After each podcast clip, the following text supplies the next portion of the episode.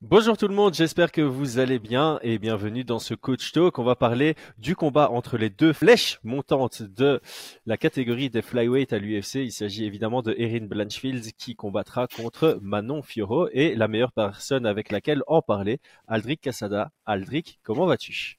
Salut Chris, bonjour à tous. Ça va très bien et toi? Ça va très bien, très très content de pouvoir faire ce podcast avec toi et il nous est présenté par notre partenaire unibet.fr. Donc je lance le pré-roll et on s'y met. Paris sur le MMA avec Unibet. Quelle sera l'issue du combat? Une soumission? Un chaos? Paris sur la prime numéro 1 avec Unibet. 100 euros de bonus sur ton premier pari. Merci à Unibet de nous soutenir et de soutenir également le Coach Talk. Bon, on va discuter de Erin Blanchfield contre Manon Fioro qui aura lieu donc le 30 mars à Atlantic City et maintenant on a l'information qu'on n'avait pas au moment de l'annonce. Ça ne sera pas le main event. Donc, je vais peut-être commencer par cette question-là. Ce n'est pas le main event, donc c'est en trois rounds ou il y a une négociation potentielle pour un cinq rounds? Euh, Très honnêtement, ça ne faisait pas partie de, de, la négociation. Tiens, je vais en profiter pour clarifier juste deux, trois trucs qu'on a vus sur les réseaux sociaux. Oui, c'est Aldric qui prend le Twitter de Manon. Écoutez, euh, il faut arrêter de penser euh, quand je dis écouter, c'est pas du tout à toi, mon Christian. Je parle, je passe, je parle de, la pensée collective que sous prétexte que Manon est une. vois pas. Et non, mais euh, sous prétexte que Manon est une femme, il peut, elle peut être influencée par telle ou telle personne ou, ou son concubin ou son coach ou son manager, peu importe. Euh, les choix, moi, je donne mon avis comme tout autre athlète, Axel Sola, Virgil Hogan et, tous ceux que, que dont je m'occupe. C'est, il revient à l'athlète et et le petit clash de Manon vers euh, Wei Zhang et Alexa Grasso provenait de Manon. Euh, et euh, l'envie, la, négociation, je lui ai dit, est-ce que tu veux qu'on négocie plutôt le 5 rounds ou quoi? Elle m'a dit, ça m'est égal, je vais régler le problème en 3 ou en 5. Donc voilà, il y avait une, il y avait une détermination de Manon de faire ça. Ce qu'il faut savoir, c'est que le seul choix qui nous a été donné, c'est d'attendre. moi, j'ai toujours euh, et eu envie d'être franc et, et, honnête envers les gens qui nous écoutent. Toi, c'est évident, mais, mais, bien sûr nos, auditeurs. Et euh, voilà, le, le, seul choix qu'on avait, on pouvait faire ce que je vais appeler moi une Léon Edwards, c'est-à-dire patienter peut-être un an, enfin jusqu'au mois de décembre en tout cas, pour avoir le title shot. Euh, C'était bien Manon euh, qui était prioritaire entre guillemets en patientant, mais après il faut Léon Edwards l'a fait. Est-ce qu'il avait des blessures à soigner? Est-ce qu'il avait euh, ça lui a plutôt bien bien servi. Hein, c'était un choix judicieux pour lui. Maintenant, le, choix que, que Manon m'a demandé, moi, c'est de rester actif. Euh, elle, s'entraîne, euh, elle veut combattre. Et si pour ça, il fallait passer par la case Blankfield, ça faisait un petit moment qu'on en parlait, donc c'était quelque chose de, de normal puisqu'elle a aussi un très beau run euh, au UFC. Et, voilà, comme ça, au moins, la messe sera dite, les choses seront, faites, et puis, et puis elle, va, elle va faire face à ça. Mais en tout cas, le choix d'attendre de prendre il n'y a eu aucune négociation dans le dans la pensée de Manon, elle m'a tout de suite dit non, non, non, non j'attends pas du tout, euh, je veux, je recombattre, je m'entraîne, je suis en forme, je veux recombattre. Donc, euh, donc ça, c'était pour la, première partie. Pour moi, c'est le, choix judicieux à faire la vie est, faite de probabilités, de risques et tout ce qui s'ensuit. Si tu attends, il n'y a rien qui te garantit qu'en attendant, tu vas pas te blesser après et quand même te faire couper l'air sous le pied. Et puis il y a cette deuxième partie aussi où tu pourrais attendre et les circonstances font que tu n'es plus le contender numéro 1 au moment du retour de la championne. Donc tu pourrais avoir une situation où tu attends, Erin elle combat, elle gagne. Là, déjà, il y a un argument supplémentaire du côté de Erin au moment du retour de la championne. La championne veut revenir, boum, elle se blesse. Erin recombat, elle regagne. Et là, il n'y a plus d'argument, c'est Erin qui prend, euh, qui prend la place. Donc attendre est rarement une bonne idée.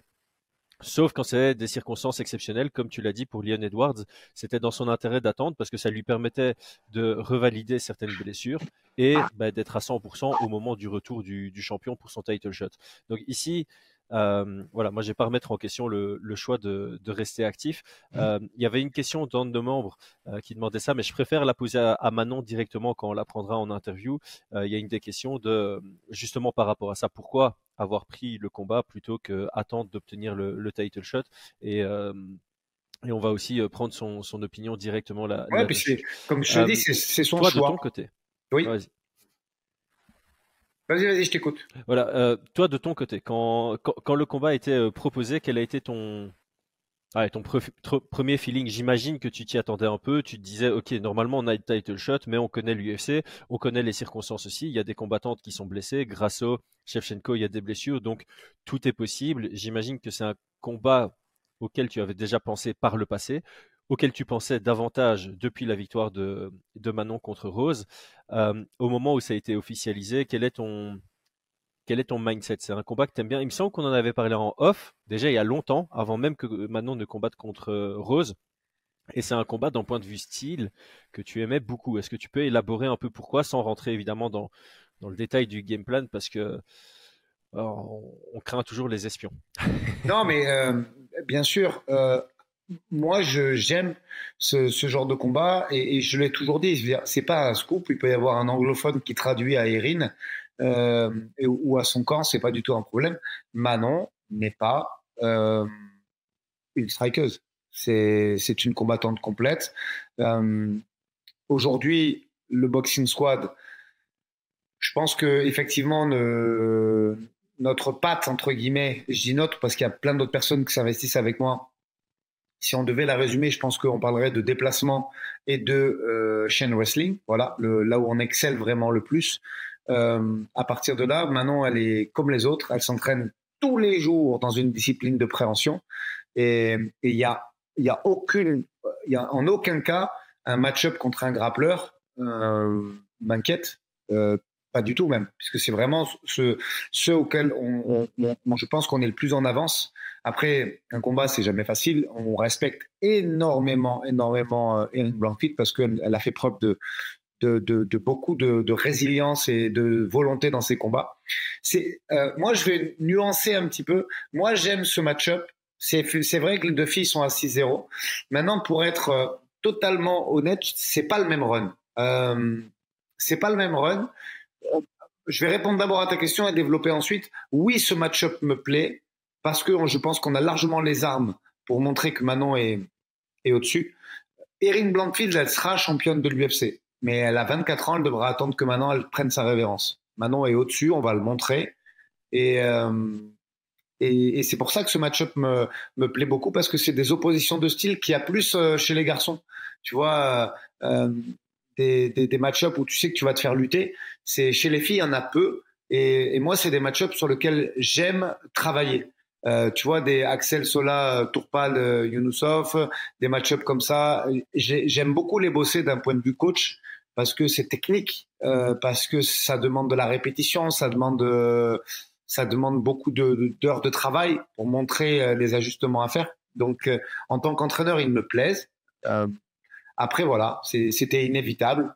Le pourcentage de chances qu'il y ait match nul, je crois qu'il était de une chance sur 64. Si à côté, je parle des deux championnes, hein, je parle de Valentina et de, et de, et de Alexa. Sur ce pourcentage de 1 sur 64, vient se greffer une double blessure. C'est-à-dire que là, il n'y a aucune probabilité qu'il existe, mais une double fracture de la main. Donc, voilà, c'était écrit que ce combat devait se faire parce que la probabilité qu'il se fasse était vraiment euh, mince, voire euh, quasi inexistante. Mais c'est vrai qu'en tant que coach, le, le, le match-up me plaît énormément.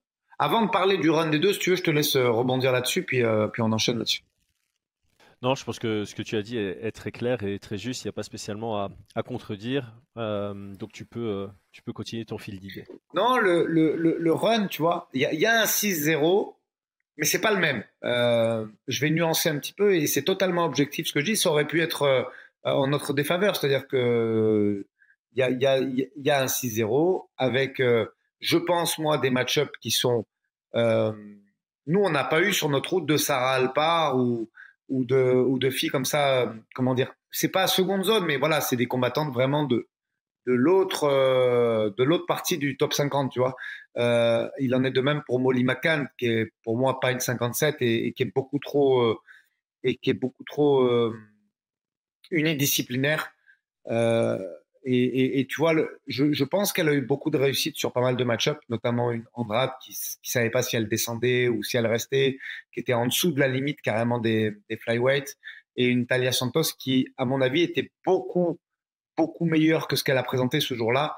Et ça, c'est dû à l'expiration de son visa qui n'a pas été renouvelé. C'est pour ça que là, on est un petit peu euh, tu vois, on ne sait pas vraiment si elle est dans le roadster, pas dans le roadster. Aujourd'hui, elle n'y est plus dans le classement, mais elle, elle dit qu'elle va y retourner euh, la Santos. Donc euh, voilà, il y a eu de la réussite sur les match-ups. Il y a eu beaucoup de rounds perdus, euh, notamment contre Gigi Aldrich, contre Andrade pour un juge.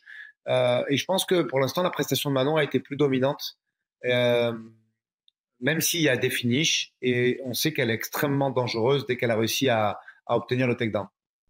Maintenant, nous, ce qu'on dit souvent sur, euh, Fight Mind, c'est qu'au final, Est-ce que les finishes ont réellement plus de valeur qu'une décision très convaincante euh, Parce que voilà, si, on analyse comme ça une décision convaincante où tu vas prendre 30-27 ou plus, euh, ça prouve que tu as juste euh, pris tous les rounds, que tu as été capable de dominer de A à Z ton adversaire, alors que de temps en temps, à un finish, tu as toujours cette question qui se pose de, OK, je sais qu'on refait le monde avec des si, mais si le finish n'avait pas eu lieu, que se serait-il passé?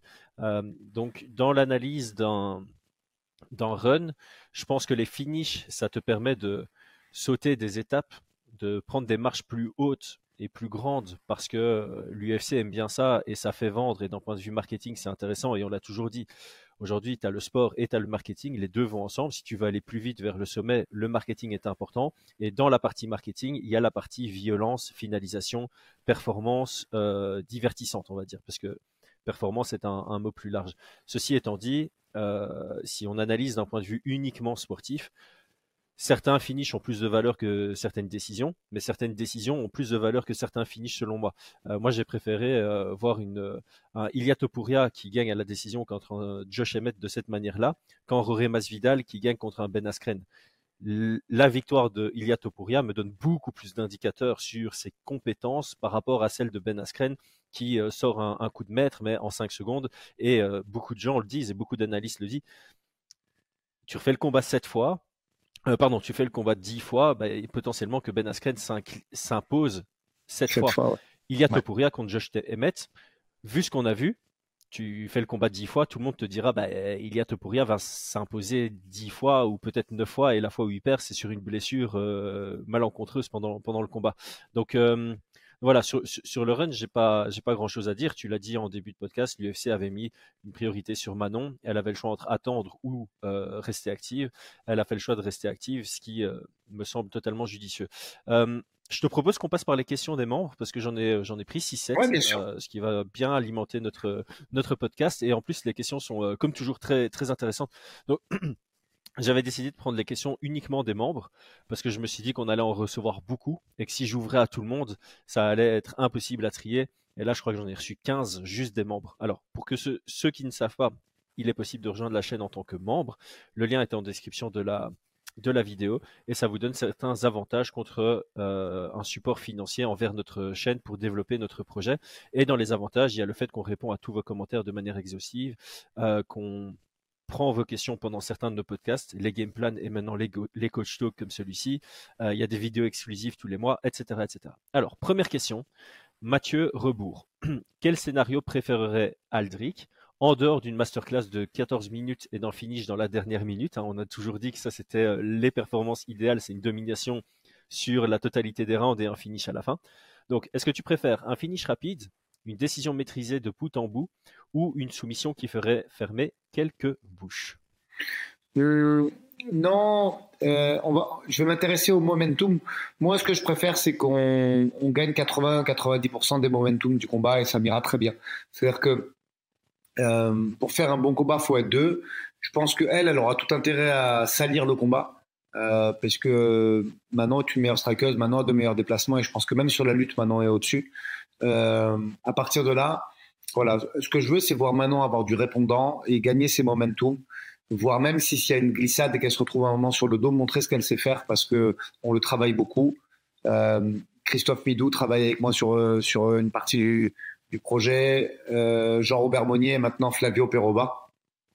euh, à partir de là, voilà, il y a, y a, énormément de travail qui est fait. Moi, je veux que ce travail paye et que, et que les momentum, c'est-à-dire les instants clés du combat, soient tous gagnés par Manon, en tout cas en grande majorité, et ça m'ira très très bien. Ça me fait une transition idéale vers euh, la dernière question que j'avais euh, proposée. Elle nous vient de Tim Emma. Euh, on a déjà entendu parler du sol de Manon qui serait assez abouti, mais elle n'a pas encore eu l'occasion de réellement le montrer à l'UFC. Est-ce que tu penses qu'elle aura l'occasion de s'en servir sur ce combat, y compris offensivement? Euh, C'est possible, euh, parce qu'on sait que hum, Manon, elle a jamais été mise au sol. Il y a un takedown de comptabilité contre Jennifer Maya qui dure 11 euh, secondes, si je dis pas de bêtises, mais en fait, c'est pas 11 secondes, c'est un takedown enchaîné avec une séquence de scramble, et effectivement, il y a la stat qui a été donnée ainsi. Donc, je pense que le sol, tu dois le montrer si tu es vraiment obligé, si tu es en train de perdre le round, si tu t'es fait mettre sur le dos. Euh, et là, tu vas euh, rentrer dans un système où tu, euh, où tu combines rage pas, enfin renversement, scramble et, ou soumission. Donc voilà, Manon est ceinture noire de jiu-jitsu brésilien. C'est pas moi qui lui ai donné, hein, c'est pas du tout pour pour surfer sur une hype. ça fait sept ans qu'elle travaille son sol, en sachant qu'elle avait même déjà quelques bases entre guillemets quand je l'ai rencontrée. sept ans tous les jours. Elle a eu sa ceinture noire plus vite que moi. Elle a eu sa ceinture noire à peu près pareil que Samuel Monin. Et, et c'est pas une ceinture noire qu'on donne au pied d'une cage de MMA pour faire briller euh, tel ou tel maître euh, qui veut faire sa pub sur l'autorité d'un athlète. C'est une ceinture noire qui a été unanimement donnée par euh, quatre ou cinq black belts qui ont bossé avec Manon. Et en termes de grappling, elle a quasiment que des sparring black belt femmes. Et euh, on va pas euh, rompre euh, l'adage qui dit que ce qui se passe à l'entraînement reste à l'entraînement, mais je l'ai jamais vu se faire, se faire dominer au sol, même par des grandes championnes dont c'est le sport. Donc voilà, aujourd'hui, sans manquer de respect à la scène du grappling française que, que j'aime beaucoup, je pense que Manon, à 57 kilos, c'est la meilleure grappleuse française de très loin. Gros statement. Gros statement. Euh, je passe à la question suivante qui nous vient de Banish. Tu y as déjà plus, plus, ou moins répondu, mais donc j'ai un peu euh, alimenté avec, euh, avec moi mon opinion dessus. Donc la question, d'abord, c'est Aldric, as-tu essayé de négocier un 5 rounds Comprends-tu la logique de l'UFC de faire ce combat qui définira la prochaine adversaire de la championne en seulement 3 rounds? Et es-tu déçu par cela ou peu importe, es juste concentré sur le, sur le fight? Moi, je t'avoue, euh, en toute transparence que bah, j'ai toujours euh, communiqué sur le fait que j'aimais bien quand les quand le combat est défini comme le gagnant prend le champion par la suite, j'aime bien que ce soit négocié en 5 rounds parce que ça permet déjà à donner euh, au futur challenger une expérience sur 5 rounds. Et donc, j'aurais préféré voir ce combat sur, sur 5 rounds. Et donc, j'ai allé plus loin, j'ai rajouté une petite question. Est-ce que tu penses qu'il y a un quelconque avantage pour l'une ou l'autre, que ce soit en 3 rounds plutôt qu'en 5 rounds? Alors, je vais euh, déjà, je vais te dire pourquoi j'ai pas négocié avec l'UFC. Euh, parce que Manon m'a dit c'est très bien comme ça et parce que les gens avec qui je travaille, pareil, tu vois, moi je, euh, c'est toujours des décisions collégiales. C'est-à-dire que c'est pas moi qui choisis. Il y a, y a ce que veut Manon et puis il y a Majdi Chamas, Nima Safapour qui qui donnent leurs avis et qui et, qui m'aident à réfléchir euh, au milieu de, de, de, toute cette agitation. Donc, première chose, avant de parler du sportif, d'un point de vue euh, euh, comment dire, légal et, contractuel, bah, comme ils m'ont dit, comme, comme euh, et Nima ont dit, et je suis assez d'accord avec ça, un, main event, un synchrone, ça se paye. Et on sait que dans, dans, la clause de ces champions, enfin, nous on sait, mais comme ça, les, les gens qui nous écoutent euh, vont le découvrir et vont peut-être l'apprendre. Normalement, par rapport à un contrat, le championship fight, c'est-à-dire le synchrone, c'est x3. Euh, voilà. Donc, euh, on dit pourquoi tu vas le donner un. C'est un combat où, la bourse est, en trois rounds. On va pas aller donner un intérêt financier euh, là-dessus. Donc, ça, c'était une information qui est restée dans ma tête. La deuxième information, c'est ce que m'a demandé Manon. Euh, et, et, la troisième, c'était mon avis. Je pense qu'il n'y a pas d'intérêt dans ce match-up à euh, à l'avoir en 5. Je veux dire, c'est pas un avantage pour nous. Maintenant, elle peut le gagner en 3 ou en 5. C'est pas, c'est franchement, c'est c'est pas déterminant pour moi. Euh, Manon a déjà fait des synchrones sur les deux ceintures qu'elle a fait dans les précédentes organisations où elle était championne. Euh, un, un, duel striker contre, contre grappleur, je pense pas qu'il y ait un intérêt particulier en 5. Un combat contre Rose, tu vois, je l'aurais, pris en 5, malgré ce que les gens euh, laissent à penser en disant oui, Manon a baissé de, régime. Manon n'a pas baissé de régime, c'est la coupure qui a fait qu'elle exposée moins au, troisième. Nous, on sait aussi que, on parlait du sol, euh, mais je sais que la durabilité, c'est aussi un point, un avantage de Manon et, et, ça, c'est les chiffres et ils ne mentent pas les chiffres. Les hommes mentent, mais pas les chiffres. Donc, euh, les statistiques de Manon en termes de, en termes cardiaques entre guillemets, je vais pas donner de d'items en particulier, mais, mais sont, sont énormes. Donc euh, voilà, la, durabilité, on sait qu'elle est pour nous. Et, sur le match-up, ce qui a fait aussi que moi je me suis rangé vers et l'avis de, de, des gens avec qui je travaille et l'avis de Manon, c'est que je pense pas qu'il y ait d'intérêt particulier à avoir euh, un 5 euh, parce que on a vu que Erin avait baissé aussi très nettement au, au troisième, même si c'est le mental qui a fait qu'elle a, a battu Tayla Santos. Et, je pense que la diff, elle va se faire tout de suite. Tu sais, grappleur contre striker, ça tombe, tu le vois, tu le vois tout de suite si ça va. Je reprends des, combats un petit peu dans ce style, des Belal Mohamed, Léon Edwards, même s'il s'est arrêté prématurément. Tu sens vite quand la messe est dite. Euh, c'est pas, tu sens très vite ce qui va se passer dans un combat comme ça à partir de là, je pense qu'il n'était pas plus judicieux que ça de le mettre en 5. C'est vrai que c'est assez rare de, de voir des combats euh, genre striker contre lutteur où le lutteur galère sur les deux premiers rounds à mettre au sol et puis il parvient euh, dans le troisième à moins d'un excès de fatigue chez le striker par exemple. Euh, ceci étant dit, il y a tout de même quelques voilà, quelques lutteurs du style Merab Valigili qui sont connus pour shooter, pas spécialement pour mettre au sol, mais juste pour fatiguer. Et ils vont shooter, shooter, shooter et y aller à l'usure. Blanche Fields, j'ai pas l'impression que ce soit une, une de cette catégorie-là. C'est plus une lutteuse qui va travailler pour mettre au sol.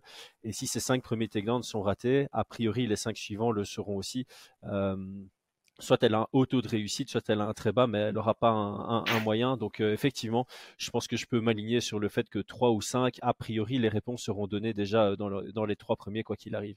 Alors j'ai passé à une question euh, de Yoni BK305. Je l'ai coupé, la question, pour avoir juste la partie euh, à laquelle on n'a pas déjà répondu. Donc ici, il demande, il y a Mera qui combat ce week-end contre Pennington pour la ceinture vacante des bantamweight. on rappelle que Manon Fioro, dans son run, et quand tu parlais de run tout à l'heure, on aurait pu le souligner. Euh, elle a rencontré Meira, qui est maintenant la contender numéro 1 pour la ceinture vacante, et elle est favorite contre Pennington. Donc, si Meira prend le titre ce week-end, est-ce qu'on pourrait voir Manon monter de catégorie pour une revanche? Une revanche, évidemment, pour Meira. Euh, évidemment, je pense. Euh, alors, j'ai juste continué cette question. Je pense que quand tu vois que tu as une de tes anciens adversaires que tu as battu, qui va prendre la ceinture dans une autre division, automatiquement, ça t'attire d'aller dans cette division parce que tu sais que tu es capable de, de l'abattre. Donc, est-ce que c'est euh, une possibilité? Alors, oui, mais euh, pareil, c'est Manon qui m'a dit qu'elle voulait régler les choses en flyweight avant de penser à monter euh, au-dessus. Donc, voilà, elle, veut s'affirmer dans cette catégorie-là. On a reçu pas mal de. C'est pas des critiques, hein, c'est des avis disant oui, Manon, elle est énorme pour la catégorie. On fait le poids facilement. Euh, bah, tu étais avec nous à Paris, tu as vu euh, pas le cut, mais une partie du cut, c'est-à-dire avant, euh, le, quand on est allé manger et tout. voilà, Manon, mais elle se, elle se plie pas en quatre pour faire le poids.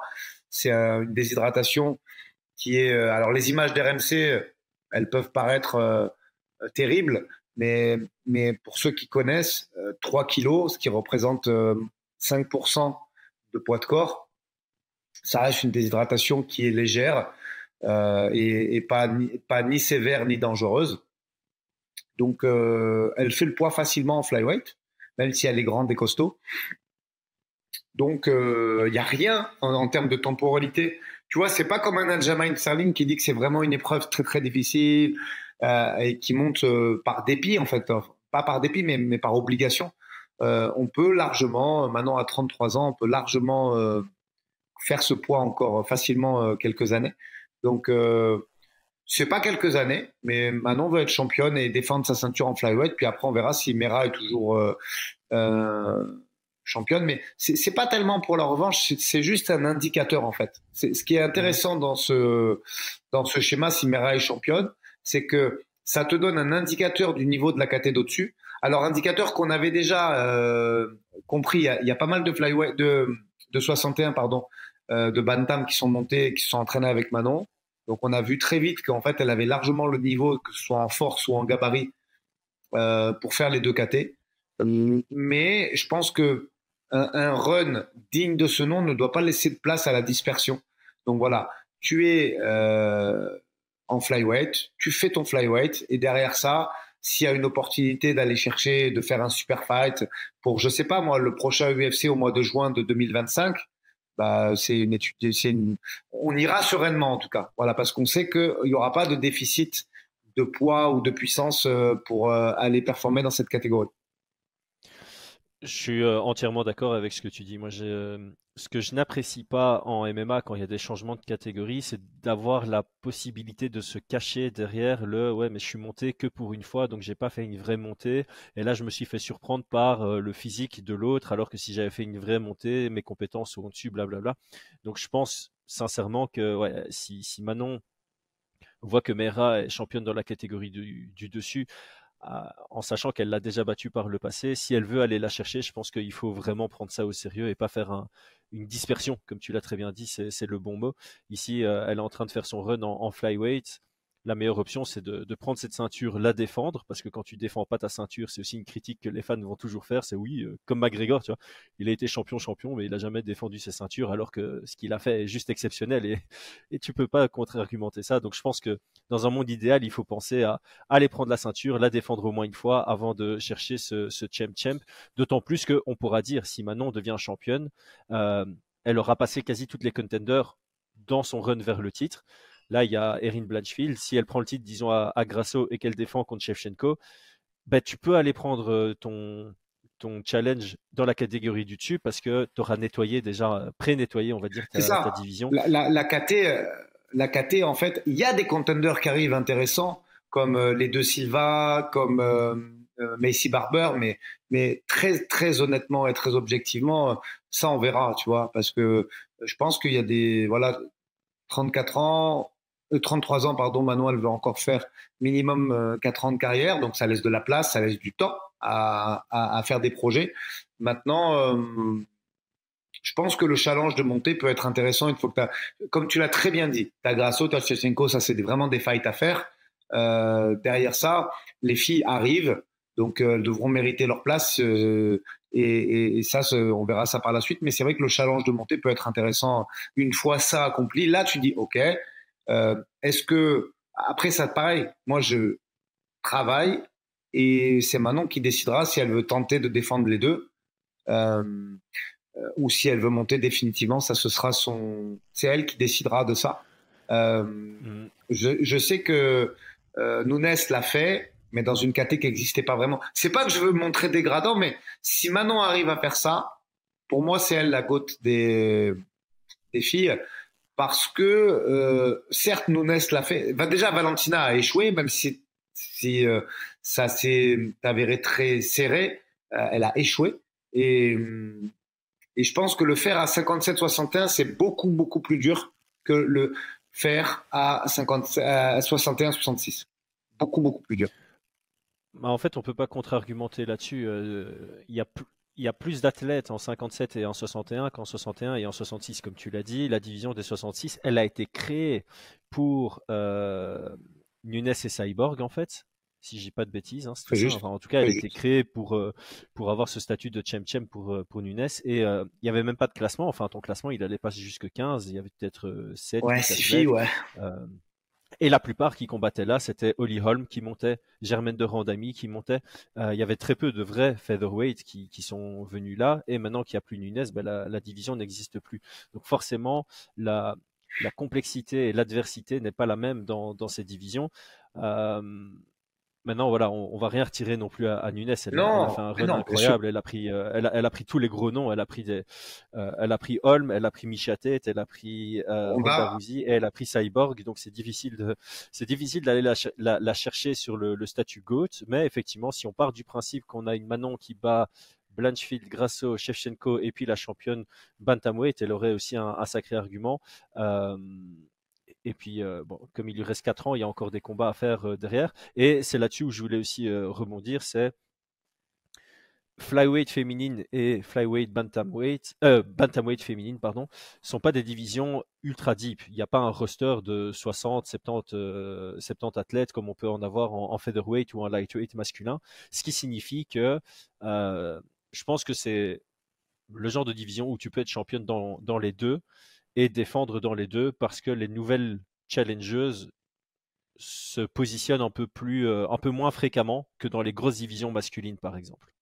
Je suis d'accord avec toi. Après, pour être encore plus honnête avec les gens qui nous écoutent, je pense que si un jour il y a une fille qui fait 52-57, là, ce sera elle, la goutte, qui est Manon, pas Manon, Nounès, pas Nounès.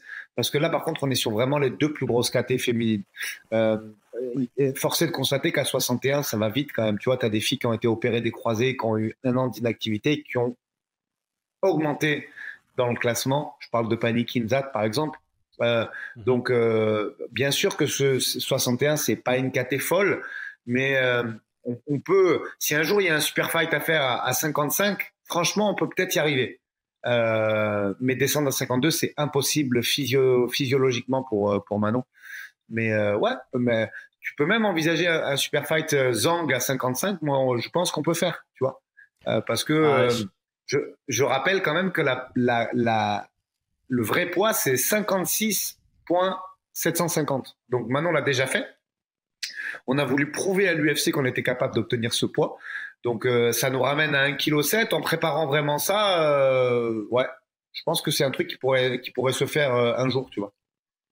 Ouais, ceci étant dit, je pense que l'UFC, quitte à, imaginons Manon est, championne et veut affronter quelqu'un des, des dans un super fight, euh, quitte à ce que celle des 52 kilos monte à 55, ils vont lui dire de monter à 56,7 pour que ce soit pour la ceinture. Et, euh, effectivement, euh, bah, si c'est si Zhang ou peu importe qui sera la championne à ce moment-là, mais a priori dans la division strawweight, j'ai difficile à voir quelqu'un détrôner Zhang actuellement à part Tatiana Suarez, mais je viens de voir ce matin qu'elle s'est blessée et qu'elle ne combattra pas contre contre Lemos. Attention, attention l'autre, attention à sa compatriote quand même attention, on ça fera peut-être l'objet d'un podcast, on en parlera toi et moi, mais attention à sa compatriote.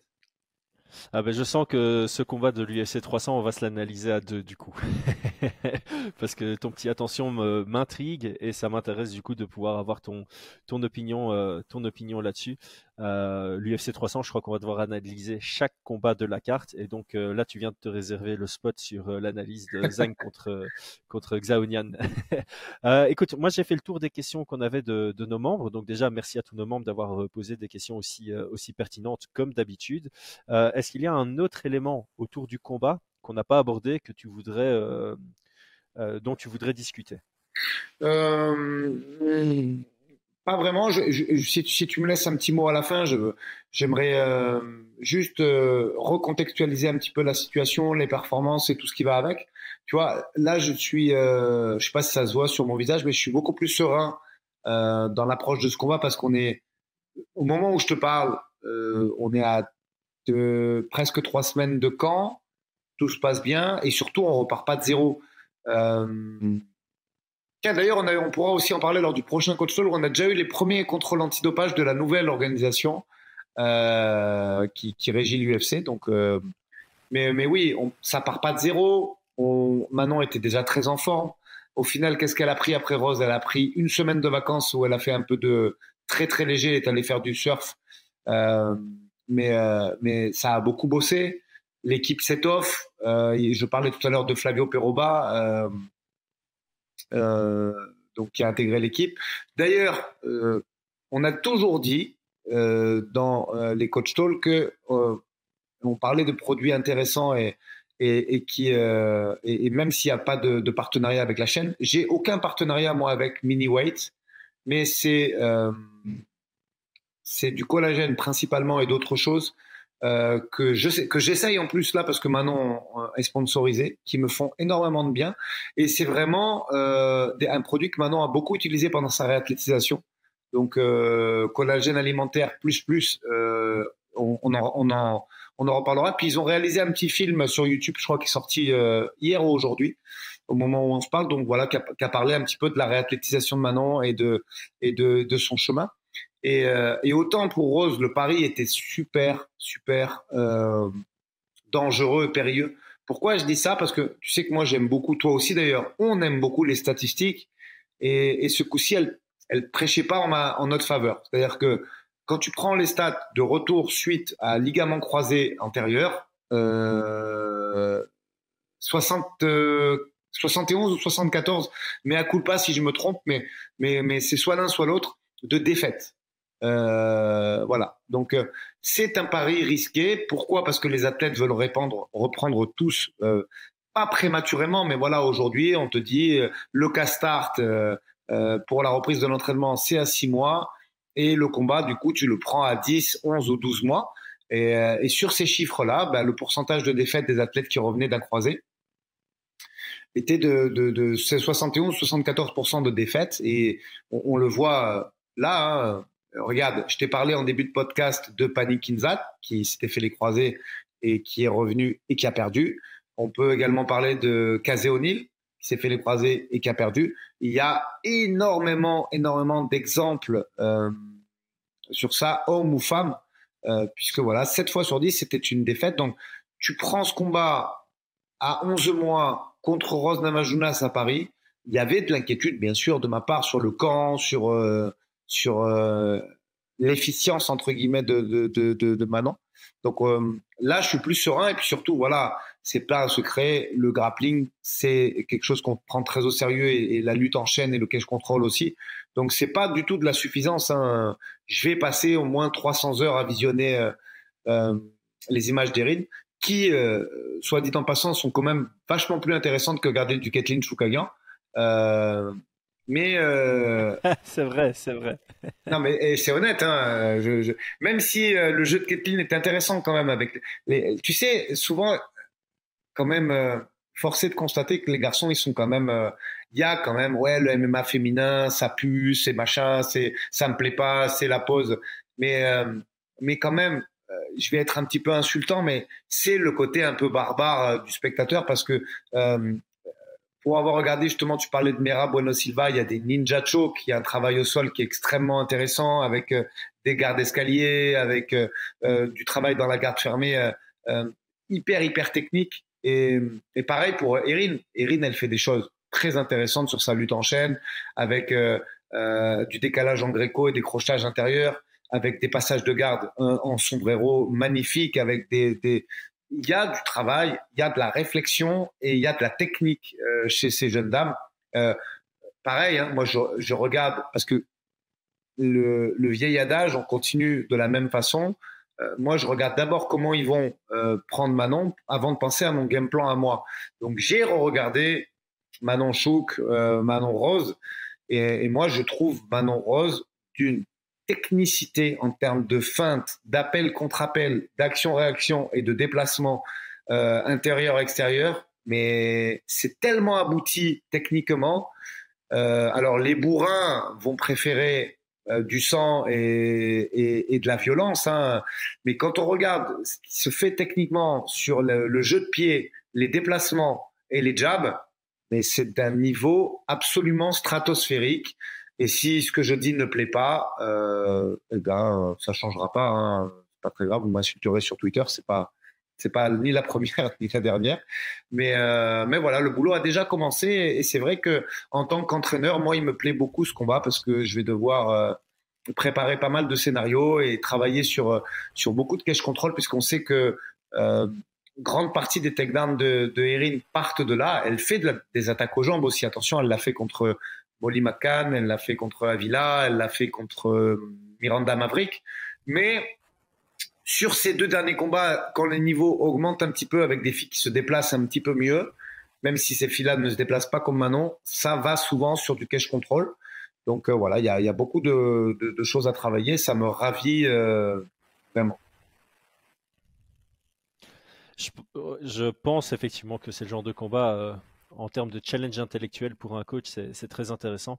Et euh, comme tu l'as dit, il y a aussi pas mal d'apprentissage quand on observe euh, une combattante comme Erin Blanchfield qui, propose de, très belles choses, surtout dans le département de la lutte et, du sol. Et donc, ça va être, oui, les 300 heures que tu vas passer à étudier son adversaire, ça va être 300 heures de, plaisir, je pense.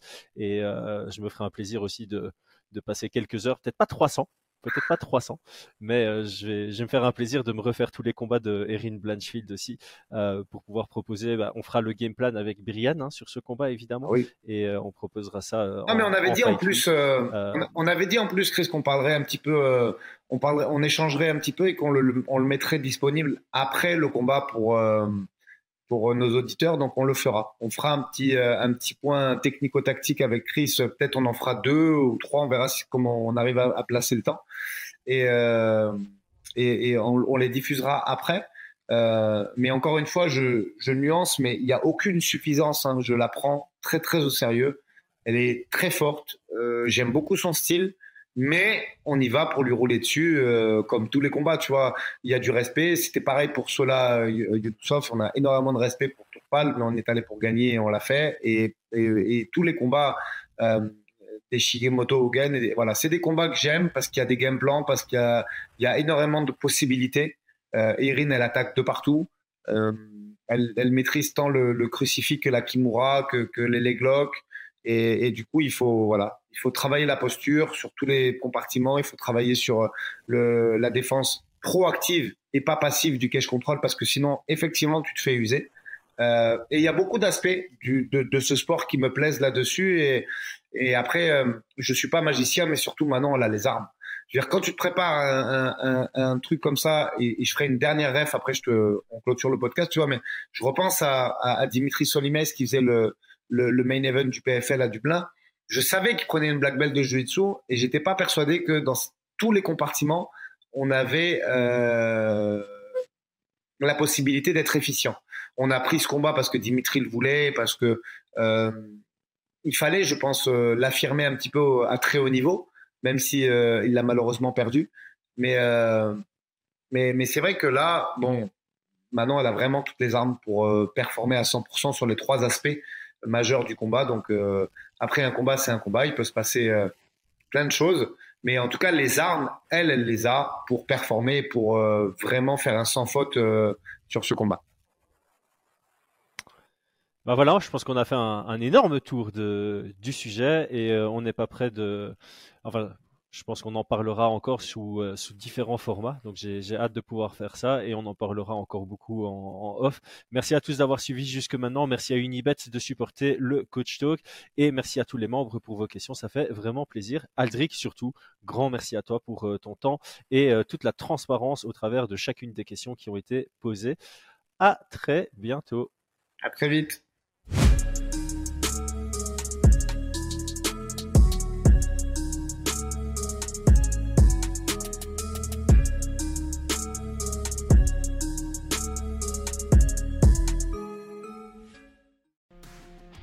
Et c'est tout pour aujourd'hui. L'équipe Fight Minds te remercie d'avoir investi de ton temps pour écouter le fruit de notre travail et de notre passion commune pour le MMA. Nous t'invitons à t'abonner à notre podcast et à nous mettre un petit 5 étoiles si notre travail te plaît, ça nous donnera toujours de la force. Et si tu veux donner un petit coup de pouce à notre projet, parle de nous autour de toi, ça contribuera à notre développement. Nous sommes également sur Twitter et YouTube, viens nous y retrouver pour échanger. A très vite pour plus de contenu sur l'art de la bagarre.